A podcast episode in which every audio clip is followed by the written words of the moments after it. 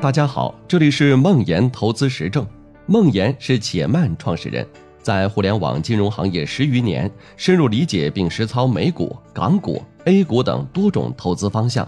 每周都会记录自己的实盘业绩和心得体会。感兴趣的话，可以关注梦岩的微信公众号。投资大师芒格认为，他的成功与延迟满足感有很大的关系。今日头条的 CEO 张一鸣最欣赏自己的特质也是延迟满足感，贝索斯更是把长期视角、延迟满足看作亚马逊长期成功的竞争优势之一。那究竟什么是延迟满足感？为什么它如此重要呢？今天我们就来聊聊这个话题。说到延迟满足感，就不能不说经典的斯坦福棉花糖实验。上世纪六十年代。斯坦福大学的米歇尔教授做了一个实验，给一群四岁的小孩每人一颗糖，并告诉这些孩子，如果能够忍住十五分钟不把这颗糖吃掉，就会得到两颗糖。一部分孩子按耐不住对糖的渴望，马上就把糖吃了；另一些孩子则通过自言自语或者唱歌来转移自己的注意力，最终在十五分钟之后成功的收获了两颗糖。实验人员对接受实验的孩子进行了长达几十年的跟踪，发现那些能够忍住诱惑的孩子，在未来的人生中目标更加明确，更能抵得住短期诱惑，在事业上也更容易取得成功。这个实验也给出了延迟满足感的定义：延迟满足就是指为了更有价值的长远结果而放弃及时满足，以及在等待中展示的自我控制能力。在这个定义里面有几个很关键的词：及时满足、更有价值的长远结果和自我控制能力。在棉花糖实验中，及时满足是指马上吃掉一颗糖，长远结果是指未来可以拥有两颗糖，自我控制是指能否在长远结果到来之前，采用各种方式忍住诱惑，控制自己。我们先来看看这三个关键词如何出现在各种选择中，再来推演下为什么延迟满足感会是一种巨大的竞争优势。第一个，我们先来看及时满足。及时满足是一种浅层的、当下的、及时的满足感。沉迷于王者荣耀，数小时困在抖音，这种满足感是当下的、及时的。违反制定好的健身计划，在炎热的夏日留在屋内吹空调。这种满足感是当下的、及时的，在熊市终止掉定投计划，等待牛市来的时候再投资，这种满足感是当下的、及时的。工作的时候先从容易而非重要的事情做起，避免深度思考和推演，这种满足感是当下的、及时的。如果且慢利用客户的信任，盲目增加新组合，夸大短期收益，这样的行为会增加短期销量。却损害了长期的用户信任，这种满足感是当下的、及时的。我有一个朋友，他很节省，但每次新的科技产品他都要买来尝试，iPhone、Kindle、Tesla，尝试完之后几个月再折价二手卖掉，因为他的工作依赖于对科技产品的第一时间认知，对他来说，节省反而是他自己的及时满足感。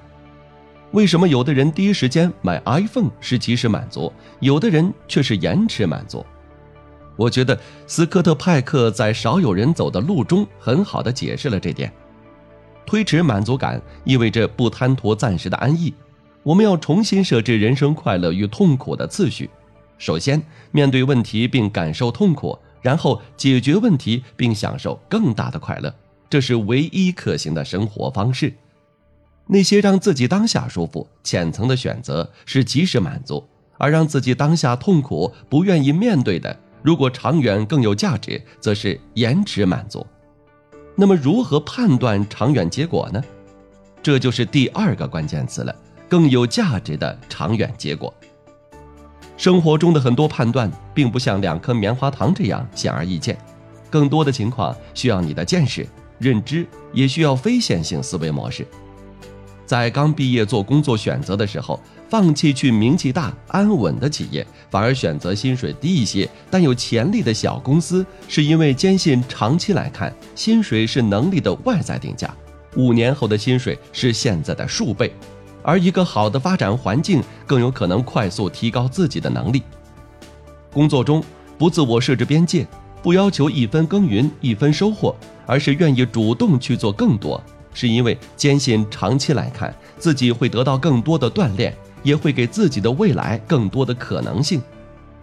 选择熊市的时候，克服恐惧，坚持播种，是因为坚信长期来看经济在增长，历经冬雪一定会生如夏花。对于我那个朋友来说，在力所能及的范围内，第一时间体验各种科技产品，是因为坚信长期来看这件事可以提升认知、提高效率、提升关键体验。这些花费并非浪费或奢侈，而是对自己视野和敏感度的提升。对企业慢来说，从策略选择到产品挑选、调仓频率，坚定站在客户一边，是因为坚信长期来看，给客户创造价值才是所有价值的来源。获取客户的信任，陪伴用户成长，能创造更大的商业价值。看到长远有价值的事情需要眼光，而长远有价值的事情，通常短期来看都会痛苦。如何经过漫长的等待期？拒绝短期诱惑呢？这就需要第三个关键词：自我控制。自我控制最重要的还是要提升认知，因为相信，所以坚持。只有对长远价值的清晰的认知和信仰，才能经得起短期诱惑的考验。热爱是一种自我控制。我的一个朋友酷爱读书，他的大部分业余时间都用来读书了。读书对于他并非是长远价值的功利选择。而是出于热爱，时间一长，我能清晰地感受到广泛深度的阅读这样高质量的输入带给他的巨大变化。自律是另一种自我控制，无论是练成魔鬼肌肉男的霸道总裁，还是科比口中凌晨四点的洛杉矶，他们展现的都是用极度的自律，放弃当下的满足感，而追求长远的价值。还有很多其他的自我控制方式，比如群体监督。你一定看过朋友圈里面立 flag 健身的朋友，话都甩出去了，总不好意思不做吧？我的周报也是如此，当众做出了承诺，就得忍受每周末的焦虑和痛苦。当然，无论是哪种自我控制方式，最好给自己一些小甜饼，给自己设定一些正反馈。读完一本书，在豆瓣上记录一下，鼓励一下自己。跑步的时候，打开跑步软件，累计里程。上面显示着一千千米的绿色勋章时，你一定倍感骄傲。每次写周报犯懒，猜一猜可能的打赏金额，也是一针管用的鸡血。最后，为什么延迟满足感会是一种巨大的竞争优势呢？延迟满足感会让我们更耐心，不在意一成一池的得失；延迟满足感会让我们目标更远大，不为眼前利益所动。延迟满足感会让我们更专注、更从容、更平静，全力以赴、纵情向前。更重要的是，延迟满足感建立的长期视角，帮助我们选择了一条少有人走的路。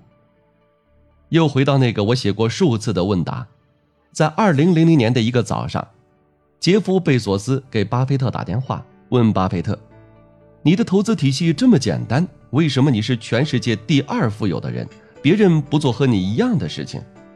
巴菲特回答说：“因为没人愿意慢慢的变富。慢慢的变富就是典型的建立在长期视角下的延迟满足感，而大部分人都拥挤在获取短期收益的即时满足感赛道了。建立长期视角，利用延迟满足感，可以帮助我们选择一条并不拥挤的赛道，一条少有人走的路。”而这条路有大概率会是非线性增长的，我想这两点可能是延迟满足感竞争优势的根本来源吧。